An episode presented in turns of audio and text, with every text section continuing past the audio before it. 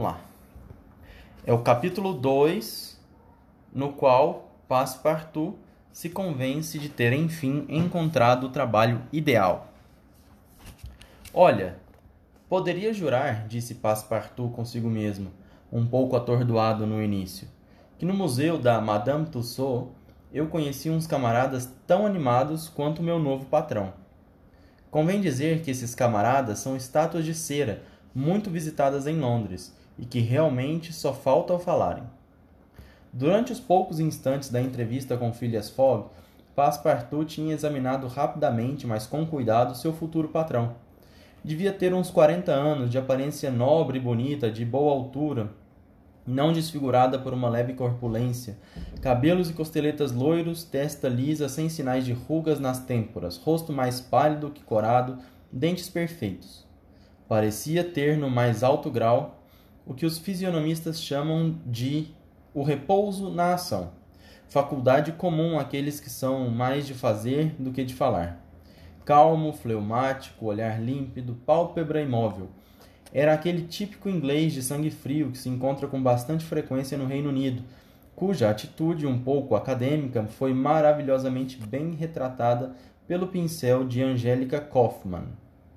Observado nas diversas ações de seu estilo de vida, esse gentleman dava a impressão de ser um equilibrado em todos os aspectos, ponderado com precisão, perfeito um, como um cronômetro de Leroy ou Earnshaw. Com efeito, Phileas Fogg era a exatidão em pessoa, o que se via com clareza na sua expressão dos pés e das mãos, pois nos homens, como nos animais, os próprios membros são órgãos expressivos das paixões. Phileas Fogg era daquelas pessoas matematicamente exatas, que sempre prontas e jamais apressadas, economizam nos passos e nos movimentos. Deixa eu arrumar aqui. Não dava um passo a mais do que o necessário, indo sempre pelo caminho mais curto. Não perdia um segundo olhando para o teto, não se permitia nenhum gesto supérfluo. Nunca o tinham visto comovido ou perturbado. Era a pessoa menos apressada do mundo, mas chegava sempre no horário. É compreensível, portanto, que vivesse sozinho e, por assim dizer, fora de qualquer relação social. Sabia que na vida é preciso lidar com os atritos, e como os atritos atrasam, não mantinha contato com ninguém. Quando o Jean vulgo Passepartout, verdadeiro parisiense, nascido e crescido em Paris, nos cinco anos que morava na Inglaterra e exercia em Londres o ofício de camareiro, tinha procurado em vão um patrão com o qual pudesse estabelecer uma relação duradoura. Não era desses frontins ou mascarilhes que, ombro erguido, nariz empinado, olhar seguro e frio, não passam de engraçadinhos insolentes. Não, Passepartout era um bom sujeito, de fisionomia amigável, lábios um pouco salientes, sempre prontos para degustar ou acariciar um ser doce e prestativo, como uma daquelas belas cabeças redondas que é gostoso ver sobre os ombros de um amigo. Tinha olhos azuis, tez de cor viva, face cheia o suficiente para que conseguisse ver as próprias maçãs do rosto, peito largo, porte robusto, uma musculatura vigorosa e uma força hercúlea que os exercícios da juventude tinham desenvolvido de forma admirável. Os cabelos castanhos eram um pouco revoltos. Suas esculturas. Deixa eu só botar o um amarelinho aqui. Se as esculturas da antiguidade conheciam 18 maneiras de arrumar a cavaleira de Minerva, Passepartout conhecia só uma para dispor a sua, três passadas de pente e pronto. Dizer se o caráter expansivo do rapaz combinaria com o de Phileas Fogg é algo que a prudência mais elementar não permitiria. Passepartout seria o empregado fundamentalmente exato de que seu patrão precisava, só esperando para ver. Depois de ter tido, como se sabe, uma juventude bastante errante, ele aspirava por repouso. Tendo ouvido os elogios sobre o caráter metódico inglês e a frieza proverbial dos gentlemen, tinha vindo tentar a sorte na Inglaterra. Porém, até o momento, esta não o tinha ajudado muito. Não conseguiria não conseguira criar raízes em lugar nenhum. Já tinha passado por dez casas em todas entrou, encontrou pessoas volúveis, irregulares, aventureiras ou errantes, o que não convinha mais a Passepartout. Seu último patrão, o jovem Long, Lord Longsferry, mem membro do parlamento, depois de passar as noites no Oyster Rooms da rua Haymarket, muitas vezes voltava para casa alojado nos ombros dos policiais. Passepartout, querendo acima de tudo poder respeitar seu patrão, arriscou certas observações respeitosas que foram mal recebidas e saiu do emprego. Nesse meio tempo, ficou sabendo que Mr. Phileas Fogg, Squire, estava procurando um empregado. Informou-se a respeito do cavalheiro. Uma figura cujo estilo de vida era tão regular que não dormia fora, não viajava, não se ausentava nunca, nem mesmo por um dia.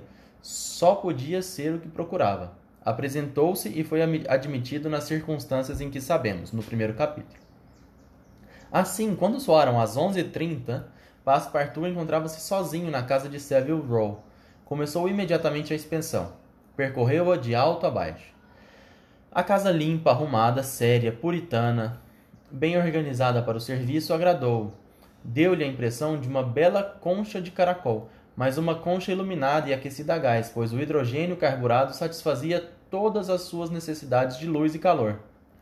Passepartout encontrou sem dificuldades no segundo andar o quarto destinado a ele. Gostou.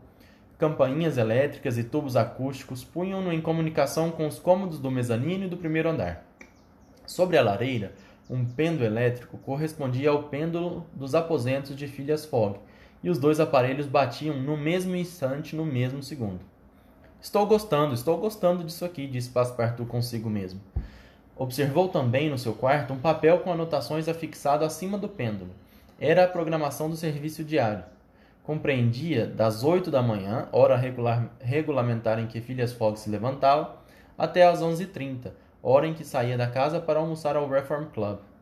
Todos os detalhes do serviço, o chá, da, o chá com torradas das 8h23, a água para se barbear das 9h37, o penteado das 9h40, etc. Depois, 11h30 da manhã, até meia-noite, hora em que se deitava o metódico gentleman, estava tudo anotado, previsto, regularizado.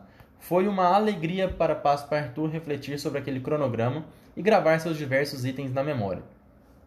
Quanto ao guarda-roupa do patrão, era muito bem equipado e maravilhosamente abrangente.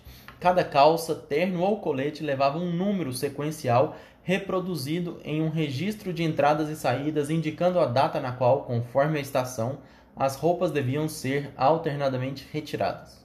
A mesma regulamentação para os calçados. Em suma, a casa de Savile Row, que devia ser o templo da desordem à época do ilustre, mas desregrado Sheridan, com seu mobiliário confortável, anunciava uma grande comodidade.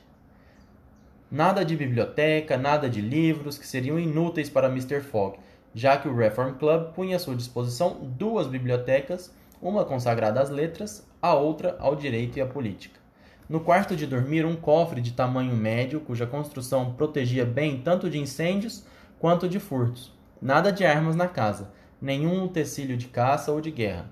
Tudo ali denotava os hábitos mais pacíficos. Depois de examinar a residência em detalhes, Passepartout esfregou as mãos no seu rosto, no seu rosto largo se iluminou e ele repetiu com alegria: Estou gostando disso. É isso aqui que eu queria. Vamos nos entender perfeitamente, Mr. Fogg e eu. Uma pessoa caseira e regular, uma verdadeira máquina. Pois bem, nada mal servir a uma máquina.